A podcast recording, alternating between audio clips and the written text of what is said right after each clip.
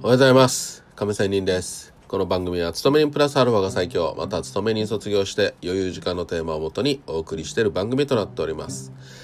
さあ FX の話で今日は寝頃感という話をしたいと思います。寝頃感。うんそうですね。例えば5ドル円だったら95.00とか90.00とか。ああこれキリがいいよなと。00とか50ね。そういう寝頃感からの買いとか寝頃感からの売りという言葉をやっぱりね聞きますし自分もやりますよね。まあそういう意味は頃合いの値段ということなんですがこれはあくまでも主観的な言葉ということですよね。うん、自分自身のものです。利食いにこの寝頃感っていう感覚を使うのはまあまあいいかなと。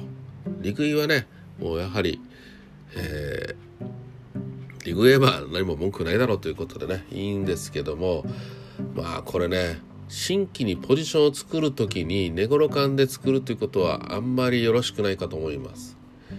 相場へのエントリーというものはかなり難しく特にエントリーするタイミングが早めになって苦しい思いすることが多いように思います。だからこそねあの損失を抱えるわけなんですよ。方向感を当たっていたのにっていうのよくあるじゃないですか。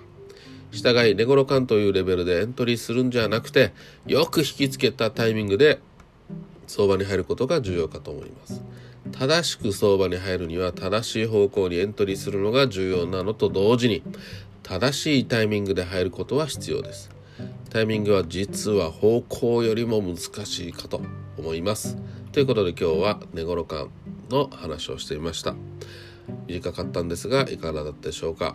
それでは今日も良い一日を See you!